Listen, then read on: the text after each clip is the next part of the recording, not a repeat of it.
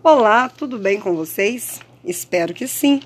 Hoje nós estamos no nosso 31 dia de jornada de saúde e adoração. E nós entramos agora num assunto um pouco diferente, que está relacionado com o meio ambiente.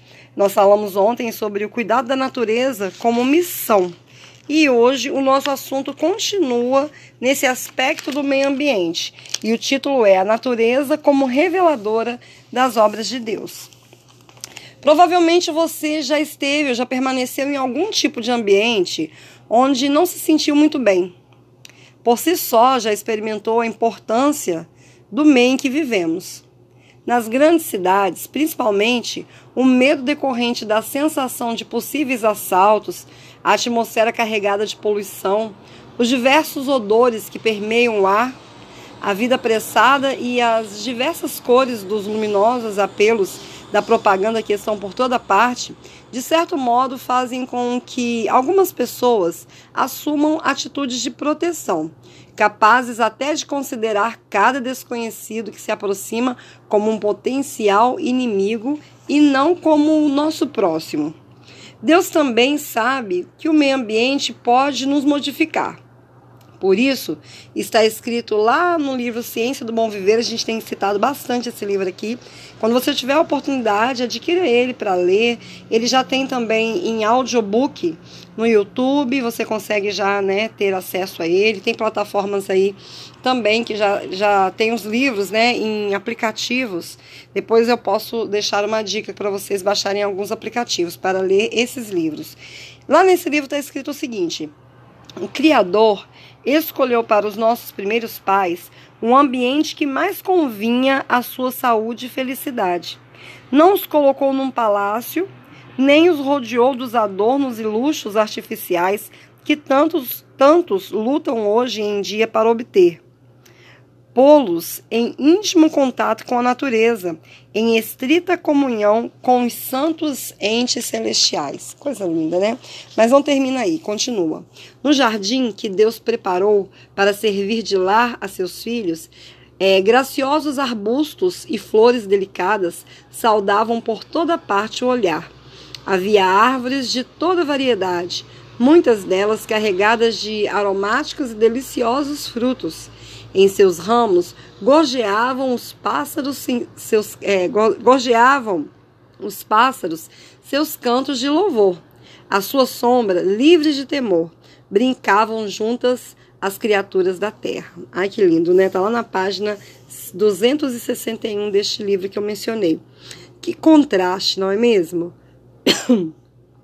que diferença entre o que Deus vê como melhor para o homem para a sua saúde e felicidade e as condições agora existentes, é que nós vivemos né, com ela. É, nesse mesmo livro, ainda existe uma outra citação que diz o seguinte: Adão e Eva, em sua imaculada pureza, deleitavam-se nas cenas e nos sons do Éden. Deus lhes designara o trabalho no jardim, o lavrar e guardar. Está lá em Gênesis 2, verso 15. O trabalho de cada dia lhes trazia saúde e contentamento. E o feliz par saudava com alegria as visitas de seu Criador, quando, na viração do dia, andava e falava com eles. Diariamente lhes ensinava Deus as suas lições. Que coisa mais linda esse texto, né? Quando você imagina que o próprio Deus criou um lugar tão maravilhoso, um ambiente tão puro tão perfeito para que os seus filhos, né, suas criaturas ali criadas, pudessem não somente gozar daquele ambiente, é, ter os cantos dos pássaros, os animais que estavam ali, né? Imagino que Adão construiu uma bela casa entre as árvores e ali ele colocou, né, tinha leões, leopardos, panteras ali sentado no seu com a cabeça no seu colo, né? É, gozando da mais perfeita paz. E principalmente na viração do dia, a própria presença do Senhor, de Deus, era com eles ali, né? Deus todos os dias vinha conversar com eles, saber como que foi o dia deles, o que, que eles tinham aprendido, o que, que eles tinham feito. Que coisa maravilhosa, né? Que cena mais linda quando você mergulha na palavra de Deus e consegue contemplar através da sua imaginação essa cena maravilhosa. Então isso nos mostra que o ambiente em que a gente vive é, ele é plano de vida, né? E nós precisamos começar a pensar no ambiente como parte de um plano de vida traçado por Deus para a nossa saúde e alegria de viver.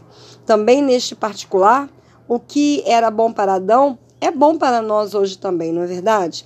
Hoje nós vivemos numa selva de pedra, aonde, é, infelizmente, como o pecado modificou o ambiente terrestre, é, isso fez mal ao homem. Satanás ele tem usado dessa estratégia para envolver os filhos de Deus cada vez mais em um mar de artificialidades, trancados em casas e pior, em apartamentos apertados e pouco ventilados. Os homens, meus amados, eles se habituaram a ver por suas janelas é, engradadas asfalto, casas, chaminés e outras obras que não trazem à sua lembrança a imagem de um Deus criador. Muitos acabam enfermos pelas condições insalubres do ambiente em que vivem. Outros, até mesmo quando ficam enfermos, pensam em fazer mudanças para recuperar sua saúde, mas são poucos os que pensam no meio ambiente. Pensemos então, por que será que Deus se preocupou tanto com o ambiente em que iria colocar o casal original? Por que será que a Bíblia descreve com tantos detalhes o ambiente da nova terra? Vocês já meditaram, né? Lá em Isaías tem essa descrição maravilhosa ali nos capítulos finais de Isaías quando fala que Deus vai criar novos céus e novas terras, que o leão ele vai pastar junto com a ovelha e não vai querer comer a ovelha, e a ovelha não vai correr do leão, porque eles serão amigos. No que se refere ao meio ambiente, é, qual é o plano de vida de Deus para nós hoje em dia? Nesse mesmo livro é, que nós citamos aqui, A Ciência do Bom Viver, nas páginas 261 e 262, tem algumas citações que a gente vai ver agora essa resposta, né? Lá diz o seguinte: o plano de vida que o Senhor designara a nossos primeiros pais encerra lições para nós. Embora haja o pecado lançado, lançado suas sombras sobre a terra, Deus deseja que seus filhos encontrem deleite nas obras de suas mãos. Quanto mais estritamente for seguido o seu plano de vida, tanto mais maravilhosamente operará ele para restaurar a sofredora humanidade. O doente necessita ser posto em íntimo contato com a natureza. Uma vida ao ar livre, num ambiente natural, operaria maravilhas em favor de muitos inválidos, quase sem nenhuma esperança. O rumor, a confusão e a agitação das cidades sua vida constrangida e artificial são muito fatigantes e exaustivos para o doente. O ar carregado de fumaça e pó, de gases venenosos e de germes de doenças constitui um perigo para a vida. Os doentes se encerram, na maioria dos casos, dentro de quatro paredes e chegam a sentir-se, por assim dizer, prisioneiros em seu quarto. Ao olharem para fora, a vista encontra casas, calçadas, multidões apressadas, sem ter talvez uma nesga do céu azul ou da luz do sol, de relvas verdes, flores e ar, ou árvores. Né? Está lá no livro A Saúde, a Ciência do Bom Viver. Meus, meus amados, nós precisamos olhar para o ambiente que nós vivemos. Talvez hoje você viva em um ambiente carregado, um, uma casa onde é, há mofos, ah, não há ventilação.